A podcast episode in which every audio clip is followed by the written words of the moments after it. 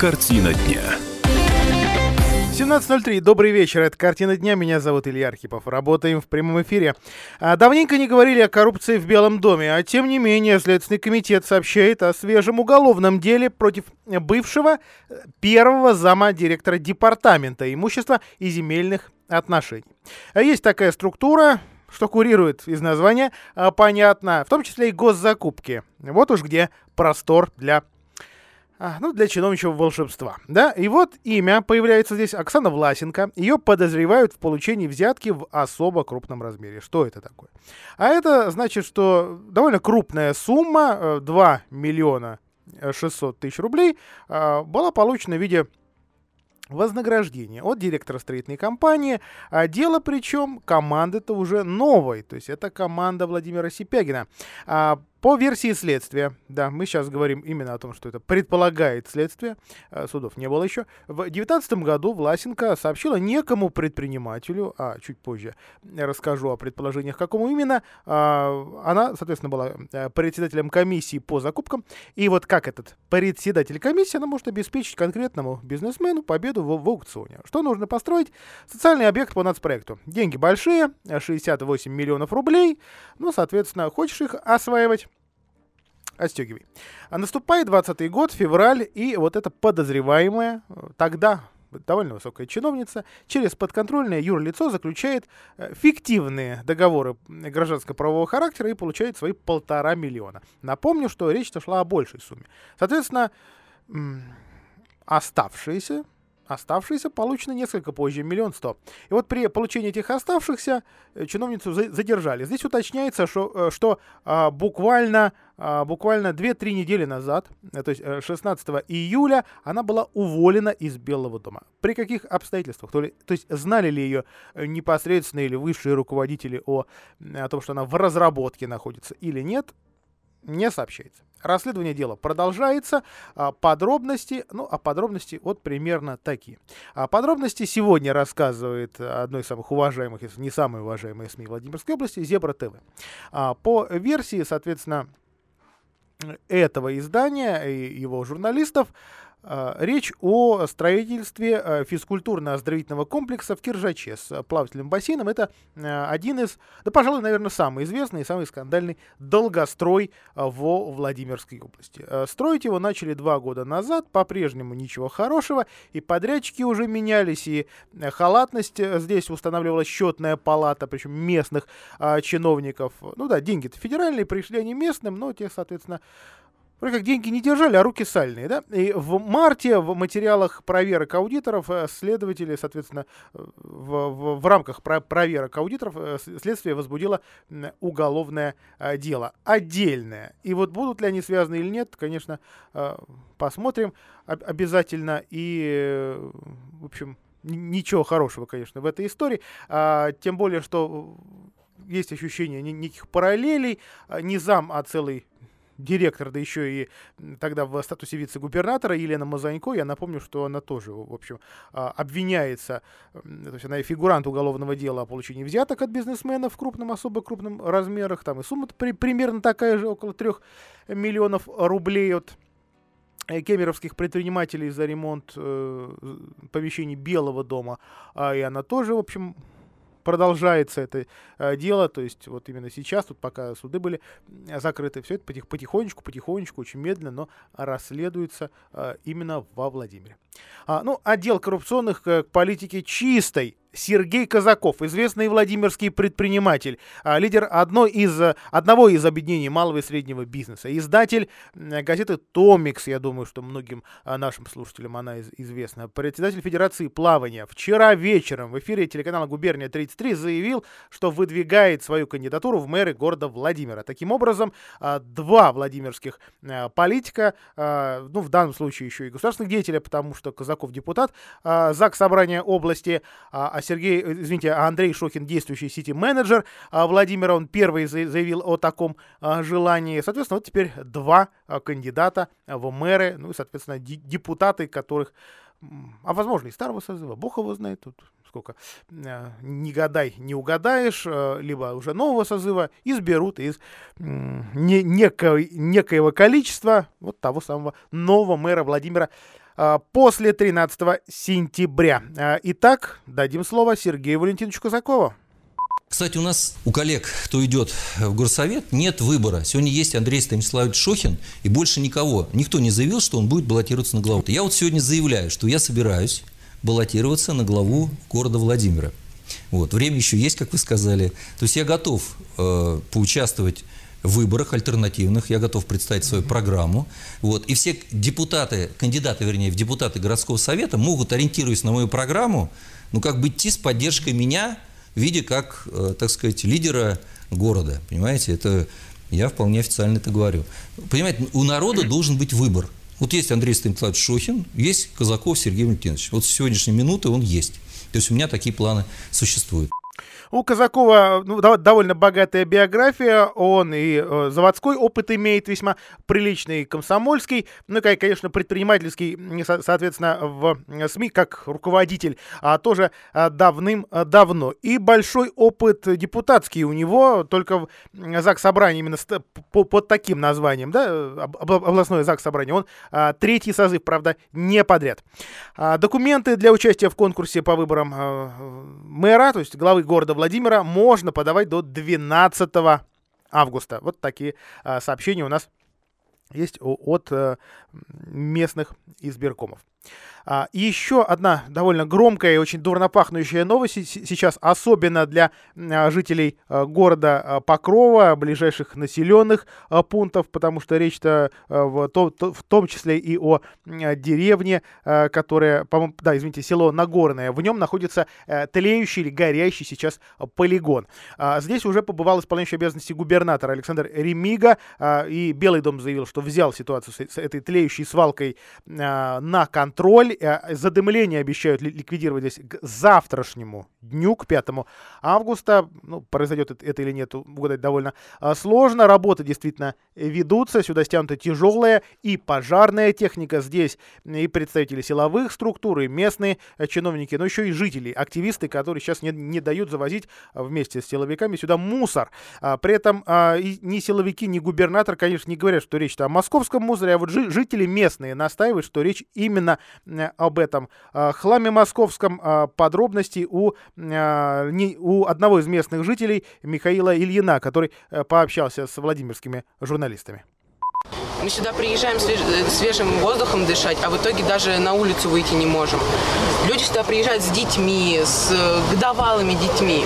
В итоге потом, чтобы э, эти дети заболели там непонятно чем, раком или другими заболеваниями, а, напомню, что губернатор, а точнее тот, кто ведет за него соцсети, сообщал в ВКонтакте, что на данный момент рядом со свалкой функционирует передвижной пост ГИБДД. Этот пост э, не дает сюда а, проникать а, автомобилем с мусором. Соответственно, поставил э, губернатор задачу главе района купировать задымление а, за два а, дня. Ну, местные жители, местные жители настаивают. Вот, в частности, у нас есть а, слова а, Игоря а, Киворкова, одного из местных жителей, что а, сами жители видели, что мусоровозы сюда тянутся ночью.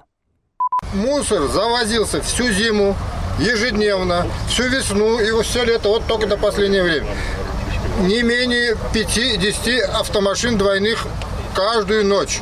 Разговоры, что там ведется какая-то рекультивация, реновация, это все Филькина грамота, это все вранье. Э, местные чиновники настаивают, что ситуация действительно у них под контролем и э, не дадут ни одному мусоровозу сейчас, особенно под шумок, э, проникнуть на эту территорию, а также и в ближайшие леса. Вот слова Александра Курбатова, это у нас зам главы района.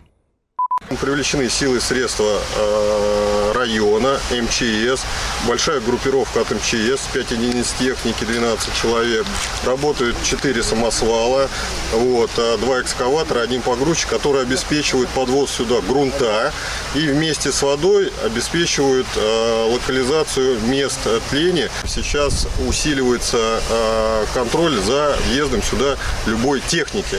Вот, будет обеспечиваться досмотр осмотр не только документов э, э, техники, но и проверка груза не, даже не на подъезде к этой свалке, а э, даже в тех местах, где есть признаки да, ее какой-то отстоя, готовности сюда заехать. А здесь побывали и активисты регионального отделения ОНФ, которые также за мусорной проблемой во Владимирской области следят. А, и активисты ОНФ напомнили, что а, было решение суда, ну, во-первых, их было несколько, а, свалку в Покрове, э, точнее, рядом с Покровом, вот в, этой, в этом э, селе Нагорное, закрыли в 2016 году, причем это было одно из двух решений его закрытия. Но все последующее время сюда спокойно продолжали завозить ночью мусор. При этом и в ОНФ тоже отмечают мусор-то, собственно, из московского региона. А местные жители в итоге вот сейчас дежурят здесь, дышат этой гарью, но таким образом пытаются остановить незаконный сброс мусора на вполне себе закрытый объект. Но те же анонимные телеграм-каналы вовсю делают предположения, почему свалка загорелась. Да, это понятно, что это неофициальные данные, это предположение, что пожар прекрасно уменьшает объем мусора и как бы скрывает следы завоза московского мусора. Соответственно, есть два варианта. Либо кто-то заметает следы, либо, наоборот, расчищает площадку под новой. Но это версии абсолютно неофициальные. Ну, что говорят местные жители. Опять же, обратитесь к социальным сетям. Много чего и много о ком здесь говорят. Реклама на радио «Комсомольская правда». После этого мы продолжим довольно громкую тему. Помните, в нашем эфире звучало заявление о том, что каждая четвертая аптека в сельской местности, в глубинке Владимирской может закрыться. Вот появляются новые подробности. Картина дня.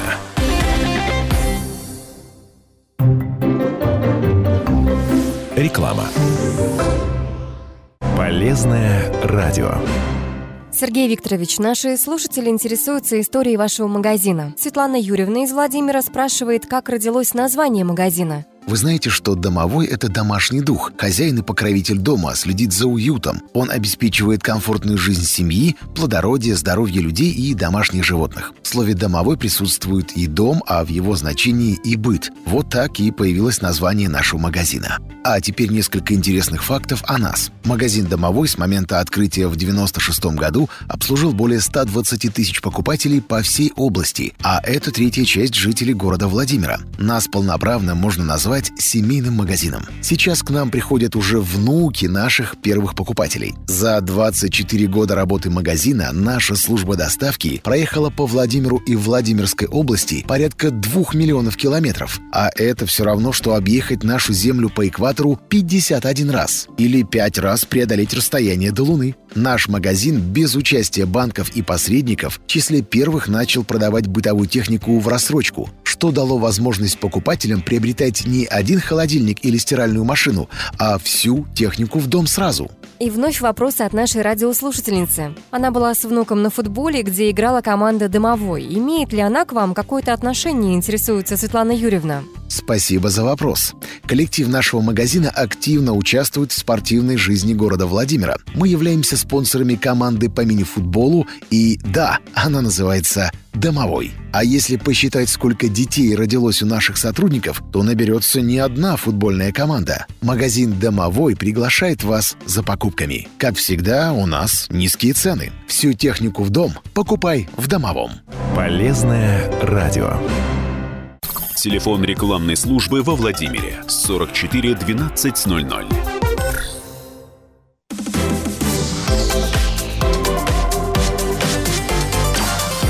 Картина дня.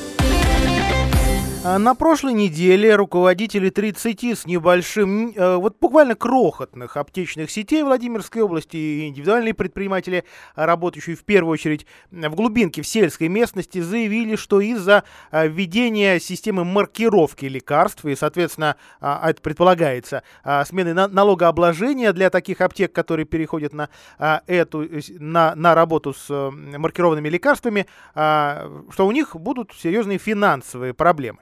А финансовые э, до той степени, что придется закрыть, э, по некоторым оценкам, то есть по собственным оценкам а, фармацевтов, до четверти аптек. И э, аптек во Владимирской области упор, конечно, на аптеки в сельской местности, поскольку эти э, торговые точки э, сам бизнес считает неприбыльными называет, ну, едва ли не социальным э, бизнесом. Понятно, что речь именно вот о глубинке, куда сети федеральные не идут, не, не пойдут по той же самой причине. Это все заявления, звучавшие в том числе и в нашем эфире, в эфире «Комсомольской правды», делали их представители аптечного бизнеса региона Марина Шалугина и Марина Лапшина. Вот мы дозвонились до... Да, прежде чем от, значит, назову еще одного эксперта, отмечу, что Э, центр, э, который будет работать с этой маркировкой, ну, одно из простых его названий «Честный знак», система «Честный знак», уже отметил, что его удивили эти заявления, не, не понимаю там, как связаны налогообложение э, и маркировка, и, соответственно, расходы э, аптекарей на вот эту новую систему должны быть минимальными. Ну, в общем, мнения разошлись, скажем так. И вот Виктория Преснякова, исполнительный э, директор Ассоциации независимых аптек, э, прокомментировала комсомольской э, правде во Владимире эту историю. А запись интервью с Викторией я и предлагаю нашим радиослушателям вот прямо сейчас.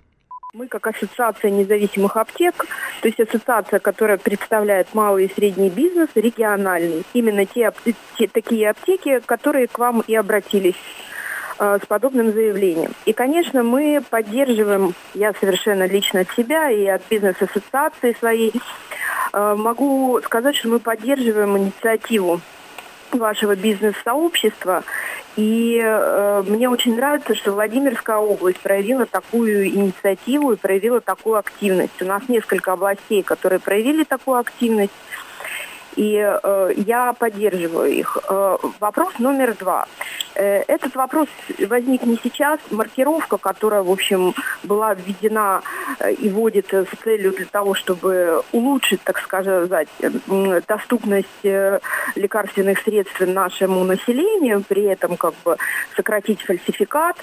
Кстати говоря, я за свою практику провизора не так часто встречалась с фальсификатом, его не такой большой процент. Ну, есть и другие, там, перепродажи дорогостоящих госпитальных препаратов. Все это хорошо, и все это мы поддерживаем. Но о чем речь? Э, наши ассоциации не только аптечные, но и э, ассоциации производителей, как российских, так и иностранных неоднократно обращались э, и к правительству. И у нас была э, такая инициатива в начале июня 10 ведущих ассоциаций фармацевтических. То есть, ну, представьте, это 99% рынка, да, которые мы объединяем фармацевтически, обратились э, с, к президенту э, с тем, что э, мы все поддерживаем маркировку, но сейчас не время вводить маркировку. С одной стороны, это пандемия, которая помешала и производителям, и дистрибьюторам, и, конечно же, аптекам подготовиться к маркировке. Э, с другой стороны, это кризис, это мировой рост цен на субстанции, падение рубля, но тут все сложилось, да, и э, мы сейчас все с вами переживаем как аптечный бизнес, так и бизнес в целом не самые лучшие времена. Поэтому проводить такие эксперименты достаточно опасно. Ведь речь идет о здоровье населения. Не просто о продуктах, а о лекарствах, которые часто нужны больным, необходимы вот здесь и сейчас. Это один аспект, да, то есть вот эти все инициативы, мы ведь не первый день их озвучиваем. По поводу налоговой НВД, наша ассоциация более года стучится во все двери. Мы писали в Госдуму, в правительство, в Минфин. И мы предупреждали, что такая ситуация возникнет. В чем тут вопрос? Я не буду углубляться в какие-то такие дебри профессиональные, там, налоговые, я скажу только об одном, что единый налог – это очень прозрачная и удобная система для аптеки. Она не требовала, допустим, бухгалтера, она не требовала там дополнительных вложений. Э, сам э, заведующий или управляющий мог проводить эти выплаты. И как только у нас маркированный товар поступает в аптеку, и аптека начинает работать с этим маркированным товаром, она тут же слетает с системы ЕНВД. Это новшество было принято год назад в налоговый кодекс. То есть маркированным товаром не имеет права работать на системе ЕНВД. Вот в чем вопрос. И сразу же тут у меня возникает комментарий. Я очень хорошо отношусь к ЦРПТ, к честному знаку, мы с ними достаточно много сотрудничаем, но я не понимаю их комментарии, сколько тратит аптека. Они не могут этого знать. Это можем знать только мы и только аптеки. И, конечно, если для ЦРПТ траты, общие траты, ну, я не буду, мы точно их не знаем, да, но в районе 100 тысяч все-таки аптека будет тратить. Ну, одна 50 потратит, другая 100, третья 150, да, э, плюс выплаты, плюс ход, плюс новые рабочие места, мы это все посчитали, и не один раз. И я не понимаю, почему ЦРПТ, если для них это небольшая сумма, то для аптек это большая сумма. Тем более сейчас, когда рентабельность аптечного бизнеса, она ну, не то что невысока. Некоторые аптеки работают на нулевой рентабельности.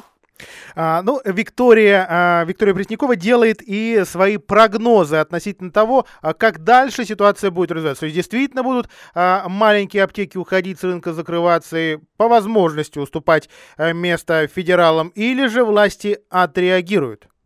Что может произойти? Ну, во-первых, э, производители тоже прогнозируют рост цен, затраты на маркировку, упаковку, стоимость субстанции, они прогнозируют увеличение цены и даже снятие с производства препаратов низкого ценового сегмента.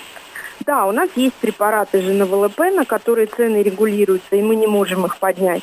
Но на остальные препараты, которые не входят в этот список, нам всем придется э, поднять цены. И все по цепочке поднимут. Это ведь не только аптека. Понимаете, в чем заключается такая вот коллизия, я бы назвала это. С одной стороны, мы э, стоим на передовой линии общения с покупателем, и эта пандемия доказала, да, но и претензии мы все получаем, в случае чего. Аптека виновата. И аптека не всегда, маленькие аптеки очень переживают о том, что они не выдержат это не всегда, скажем, корректной конкурентной борьбы.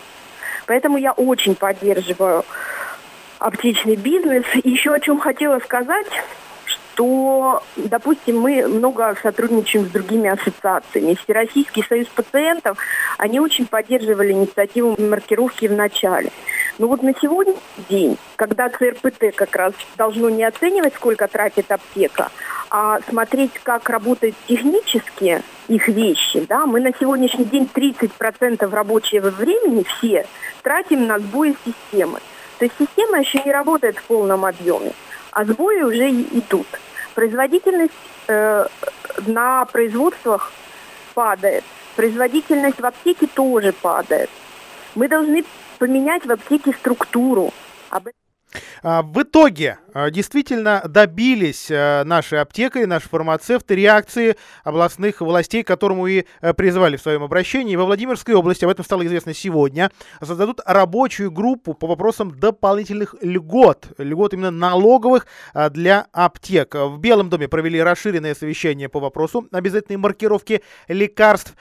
Теперь продавцы, действительно, у них выбор перейти на, на упрощенку либо общую систему налогообложения и, соответственно, вот э, это увеличение налоговой э, нагрузки. Уже есть реакция губернатора в соцсетях. В подобных случаях нельзя допустить, чтобы расходы бизнеса перекладывались на потребителя, поэтому я поручил взять этот вопрос под особый контроль. Лекарства должны оставаться доступными для людей, особенно сейчас в период эпидемической угрозы. Ну, об этом, собственно, нам сегодня же, утром же, э, и заявила э, Виктория Преснякова. Поэтому обращаемся на региональном уровне, потому что когда мы прорабатывали год назад все это на федеральном уровне, нам сказали, дословно сказали мне, мы получили ответ. Мы не успеваем принять никакие поправки, ни в какие законы, все уже принято. Поэтому мы отдаем это все на откуп регионов. И есть регионы, которые на себя эту ответственность взяли. Это Амурская область, Забайкальский край, Приморский край, ну, там часть еще Тульская область, я сейчас все не перечислю. Великий Новгород, у них снижены ставки УСН. А есть регионы, которые, ну, по каким-то причинам, кто-то боится взять на себя ответственность, кто-то считает, что это ему невыгодно. Ну, послушайте, это социальный бизнес, это, это здоровье населения, это работа с населением. Мы должны тут идти совместно, это наш общая, наша общая задача, понимаете? Мы сами с этим не справимся. Итак, Владимирские аптеки попросили изменить налогообложение для них, сделать налоги ниже, для того, чтобы они безболезненно, безболезненно и для себя, и для покупателя таблеток э, перешли на новые правила работы, на а, требования по обязательной маркировке лекарств, так называемыми средствами идентификации. Белый дом, э, ну, не сказал, что изменит налогообложение, но, во всяком случае, готов э, с аптекарями разговаривать. Э, Владимир Сипягин в соцсетях также отметил, что в регионе принят закон, который устанавливает льготные налоговые ставки для аптек, которые будут действовать до конца этого года, но сейчас принято решение о создании рабочей группы. Прервемся на 5 минут. Картина дня. Не открылось ли чего-то сегодня? Раз уж у нас второй этап снятия ограничений открылось. Во Владимирской области официально открывают кинотеатры вслед за официальным стартом купального сезона.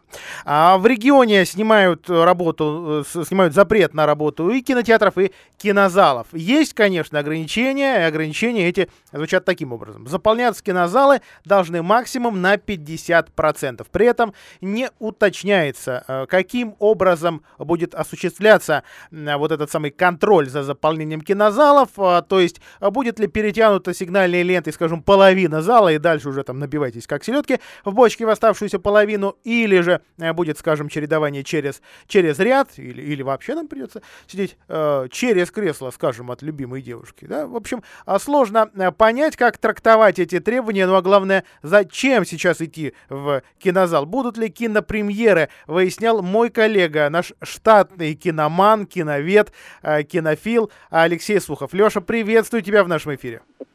Здравствуй, Илья. Очень очень обильное приветствие, э, да, оно заставляет после этого быть, соответствовать тому, что ты сказал. Ждал ли ты этого э, а, разрешения?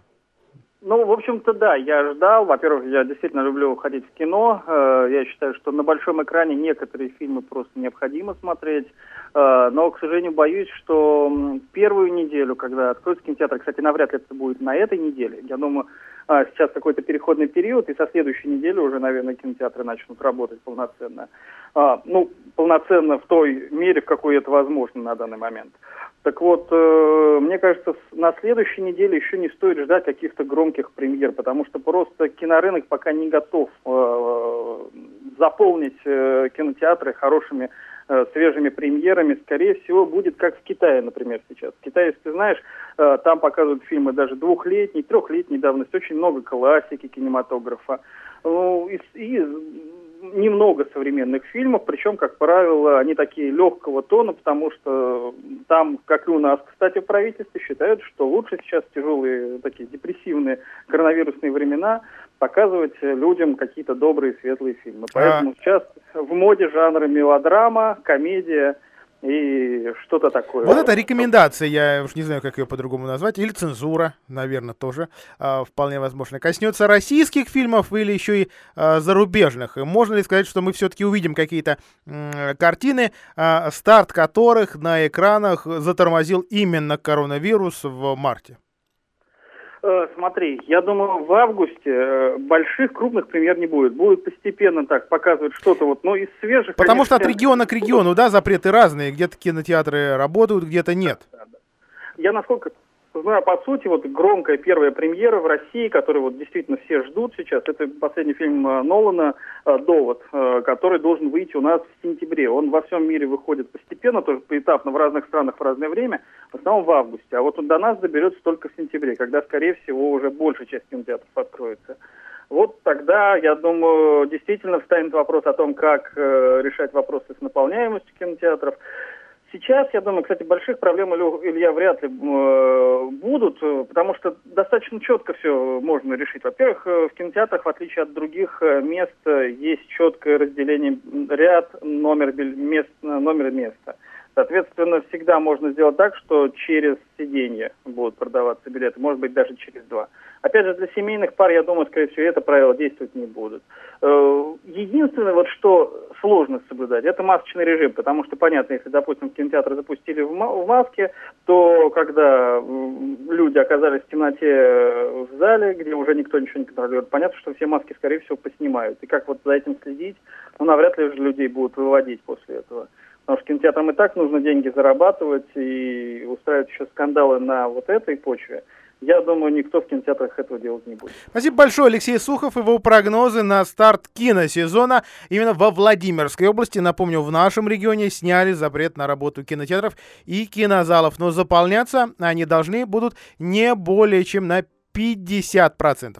Еще немного о коронавирусе. Ну а какой же эфир без него? Победившие коронавирус владимирцы спасают, реально спасают жизни других заболевших. Станция переливания крови принимает у доноров вылечившихся от COVID-19 плазму крови. Содержащая а, антитела к коронавирусу плазма реально используется для лечения тяжело больных с пациентом, пациентов с коронавирусом. А, с, с коронавирусом это считается, в общем, довольно эффективным а, средством. Плазму начали принимать на станции а, в первой декаде июля. За это время донорами стали, вот я вас не удивлю цифрами, 13 жителей региона. Это и медики, которые напрямую контактировали, постоянно контактировали с больными ковидом, и пациенты, ну, скажем, обычные. А в общей сложности э, наши медики заготовили 6 целых 6 литра иммунной плазмы. Э, часть объемов э, поступила в городскую больницу скорой помощи в Красный Крест и в шестерку в Юрьевце, где у нас тоже ковидный госпиталь.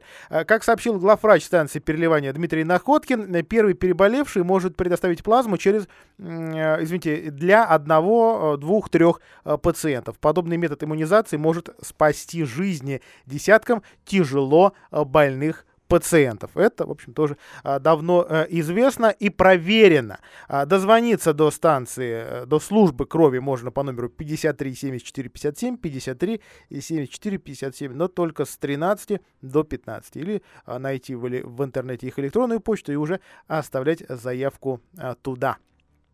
И опять же, еще один ну, одно странное ограничение. Э, а, владимирские родители обнаружили, что в детский сад, э, если, допустим, ты не повел ребенка на один день, э, по разным причинам, семейное торжество, да, какие-то там желание побыть с ребенком вместе, может быть, выходной, случайно свалившийся, или какая-то проблема со здоровьем, такое у детей тоже бывает регулярно. После этого у родителей требуют справки на ребенка, а, что противоречит действующим санпинам. Сегодня а, в детсадах Владимира, которые, кстати, не все реально, на самом деле не все открылись в полном а, формате, в полном режиме, перестраховываются, потому что действительно коронавирус многих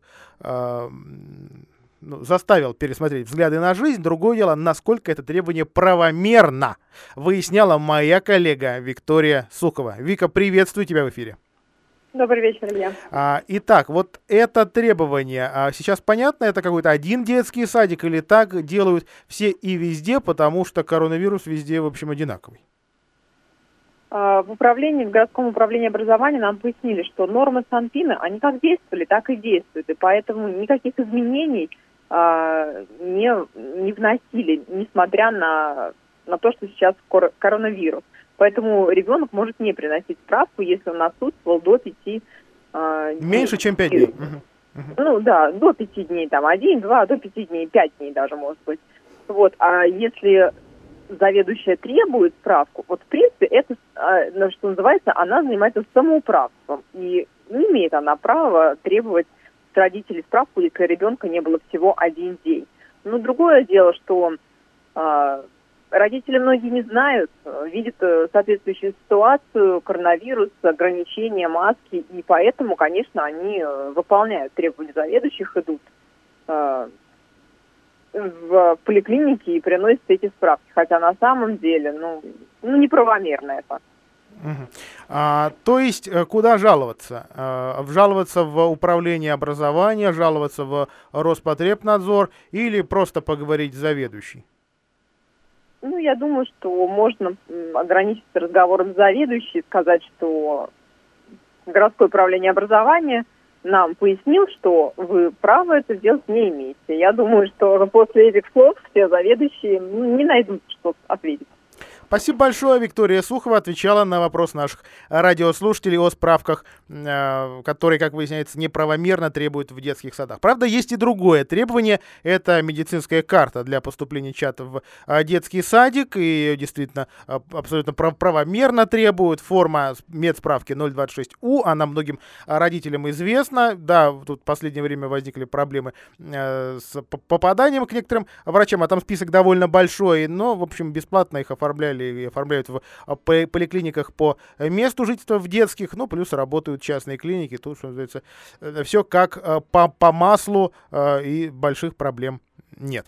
А мы прервемся на рекламу, а после этого обязательно продолжим и заглянем, э, в том числе и во Владимирские леса. Грибы пошли, а почем они нынче на прилавках? Картина дня. А Владимирские дольщики из дома на Центральной 19 в Коммунаре вышли уже на одиночные пикеты к Белому дому. Эти акции начались в а, формате постоянном, по будним дням, а, со вчерашнего дня.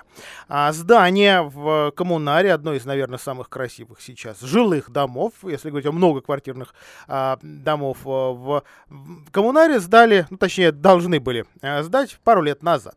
Ну, построили его с лишними этажами, делает фирма «Система», а, то есть она превысила высотность. Здесь э, в коммунаре э, все-таки есть нормы, э, которые относятся к историческому центру, э, и и застройщики и застройка не должны загораживать красоты Владимира. А, ну, компания в итоге подала на банкротство, дольщики а, получили официальный статус, но так в а, дом въехать не могут, хотя по некоторым данным часть людей все-таки живет в а, как бы своих квартирах. Другое дело, что два, этажа лишние и непонятно, что с ними а делать. Власти так а, свои, своего вердикта и не выдали, сносить или вводить и вообще изменять эти правила, которые так-то и обещали застройщику в свое время поменять, только тот, кто обещал сейчас а, за решеткой, а застройщик, опять же, он уже не первый раз меняет вывеску, может еще раз это а, сделает. Активисты требуют личного приема у губернатора и утверждения плана графика, которого, который бы предполагал ввод этого дома в эксплуатацию. То есть дольщики в этом году хотели и требуют получить а, свои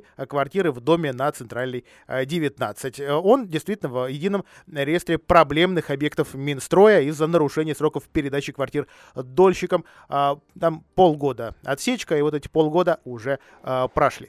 Еще одно дело о э, взятках в юринституте. Ну, вот представьте себе, еще одно, да, зачистили. На этот раз студент, а точнее даже псевдостудент юринститута э, СИН э, осужден за попытку дачи взятки сотруднику ФСБ, потому что прикрывал свою собственную маму, которая также давала взятки э, за его учебу. Во вообще парень, ему сейчас уже э, 30 лет, он и не поступал в этот вуз, но учился в нем, все решили деньги. То есть взятка без экзаменов. Учился он также, и регулярно деньги уходили через его матушку. А, женщина а, попала в разработку силовиков, студент приехал во, Владимир, попытался отмазать а, родственницу, попытался передать сотруднику ФСБ личный автомобиль Citroёn C4, ну еще денежки, 14 тысяч рублей, а сотрудник возьми, да и доложи службе собственной безопасности. В итоге студент стал фигурантом уголовного дела, автомобиль у него конфисковали, назначили наказание условное 2 года, а, испытательный срок 3 года, вину он признал и раскаялся.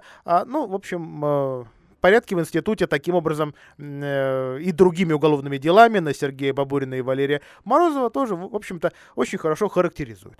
А от историй серьезных, может быть, к менее серьезным, грибной сезон в самом разгаре во Владимирской области. Прилавки а, полны грибов. А, что и почем узнаем а, у нашего суздальского корреспондента Александра Мещерякова, который приценился к одному из, пожалуй, а, к работникам, скажем так, одного из старейших и, и крупнейших крупнейших прилавков. И, и именно вот с такой сельской и лесной продукцией во, во Владимирской области, в самом Суздале. Саша, добрый вечер. Добрый вечер, Илья. Добрый вечер, радиослушатели. Даже в будний день, насколько я понимаю, на таких прилавках свободных мест нет. А, Но ну, дело в том, что вот э, параллельно торговым рядам идет такой прилавок, который когда-то, еще в советские времена, был просто лавочкой, на которой люди ели мороженое, пирожное. Вот уже много лет это именно прилавок, вот, где грибники, пенсионеры, вот, а, ну, торгуют либо выращенным на своем огороде, либо собранным в лесу. В лесу, в частности, а, грибами. Вот, а, ассортимент а, серьезный. Сейчас вот, правда, еще грузди э, не пошли, но вот-вот они рванут. Сейчас лисички, подберезовики, подосиновики. Вот, а, также есть сушеные грибы. Вот, например, у моего тезки э, они в пластиковых прозрачных контейнерах, э, сушеные белые грибы. Вот, допустим, полуторалитровый контейнер э, сушеных белых это тысяча э, рублей. Вот, э, трехлитровый две-три тысячи. Но это зависит от э, размера грибов. На этом, на этом же прилавке торгует э, Дмитрий. Он мне объяснил, что колебания цен, они вообще м, регулируются некоторыми факторами. которых, э, по большому счету, немало. Я назову лишь несколько. Так. Это размер грибов влияет на цену, это засол, он может быть холодным, может быть не холодным. Или, допустим, взять тот же грусть. А, он же может быть лохматым, а может быть не лохматым. И есть разница не только во внешнем виде, но и во вкусе. Вот. А, и также за этим прилавком торгует а, наша а, землячка, суздальчанка Татьяна. Вот. А у нее груздочки, ну, еще прошлогодние, по 2000 за трехлитровую банку и по 800 рублей за литровую банку. Саш, а, а я хочу понять, вот э, а сейчас цены рванули вверх или все в порядке, и меняются ли они не в зависимости от сезона и э, засола, а в зависимости от того, покупает ли владимирец или москвич? Дело в том, что э, цены, вот в среднем, если брать вот в среднем, естественно в среднем, потому что дрейф имеет место быть, вот, а они остались на до коронавирусном уровне, то есть ни вниз не ушли, ни вверх не подскочили. Вот. То же самое, в принципе, и э, в общепите, куда э, москвичи, те же или владимирцы, или ивановцы, нижегородцы заходят поесть что-либо с грибами, то же самое, в принципе, тот же уровень, допустим, жаркое свинина с грибами это 390 рублей за 300 граммов, жульен 100 грамм, 100 граммовая порция 250 рублей, кстати, грозди моченые, да еще с еловым а, маслом, а, стоят 450 рублей. Для суздальцев вроде бы дороговато, но для москвичей нет, нормально. И, кстати, хочется еще отметить, вот опять от общепита вернуться к частникам. Вот Татьяна, которая торгует грибами, а, она, например, вошла а, как торговец, как поставщик в сеть ресторанов а, нашего знаменитого ресторатора Новикова. Вот. У него 50 ресторанов. В пяти ресторанах, даже в Магадане, подают а, сузельские грибы от Татьяны. И Новиков же, а, точнее, финотдел его компания, оплатил ей сертификацию. То есть это не просто так, не То есть на прилавке в Суздале можно купить сертифицированные грибы, если, конечно, это кому-то надо. Я говорю о сертификатах, конечно. Ну а почему нет? Да, да, все оплачено. Саш, вот, вот прежде чем мы э, прервемся э, уже окончательно сегодня, маленькая э, вот такая ну, лукошка или горсть э, лисичек на жареху, вот почем в этом сезоне? Лисичек на жареху, ну это смотря в какой точке э, Суздаля, вот допустим в центре, о котором я сейчас рассказывал, э, лисички, они... М- в общем-то, в общем-то, а, недешево. А, точную цену я назвать не могу, потому что их пока не очень много.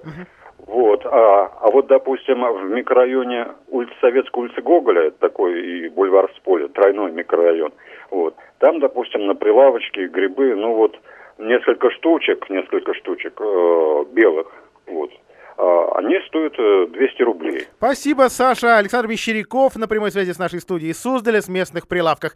Завершу наш эфир приятной новостью для собачников и тех, кому они ну, немного портят жизнь. Во Владимире наконец-то начнут появляться урны для э, собачьих фекалий. А в рамках строительства настоящего док-парка в парке Добросельский. Это отдельный э, проект, и на выходах, э, у этой площадки три выхода будет, появятся урны специальные для вот таких вот неприятных историй. Кстати, общественники уже отмечают, а вот обычного человеческого туалета на этой площадке почему-то не предусмотрено. На этом мы прервемся. Всего, всего вам самого доброго. Картина дня.